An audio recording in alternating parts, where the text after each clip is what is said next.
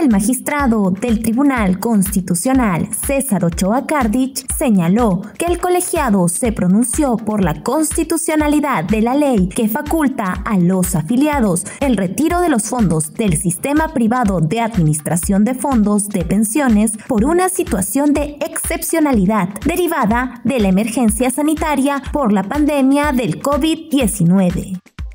explicó que dichos fondos son intangibles frente al Estado por el derecho de inviolabilidad de propiedad y por la garantía del ahorro privado que están previstos en los artículos 70 y 87 de la Constitución.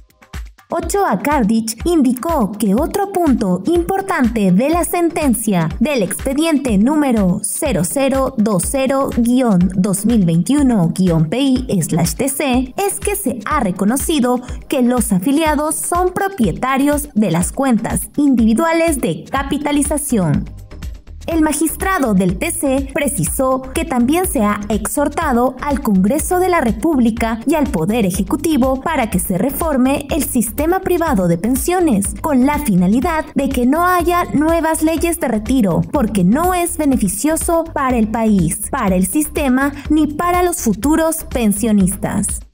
Por otro lado, sobre el escrito ampliatorio presentado por la Defensa Jurídica del Congreso de la República respecto a la interpretación del artículo 117 de la Constitución, Ochoa dijo que aún no ha sido analizado por el Pleno y que corresponderá evaluar en su oportunidad el nexo entre ese pedido con la demanda de proceso competencial presentada contra el Poder Judicial sobre el proceso de elección del defensor del pueblo que se encuentra en la etapa de admisión y otros pedidos que han sido acumulados en la mencionada demanda.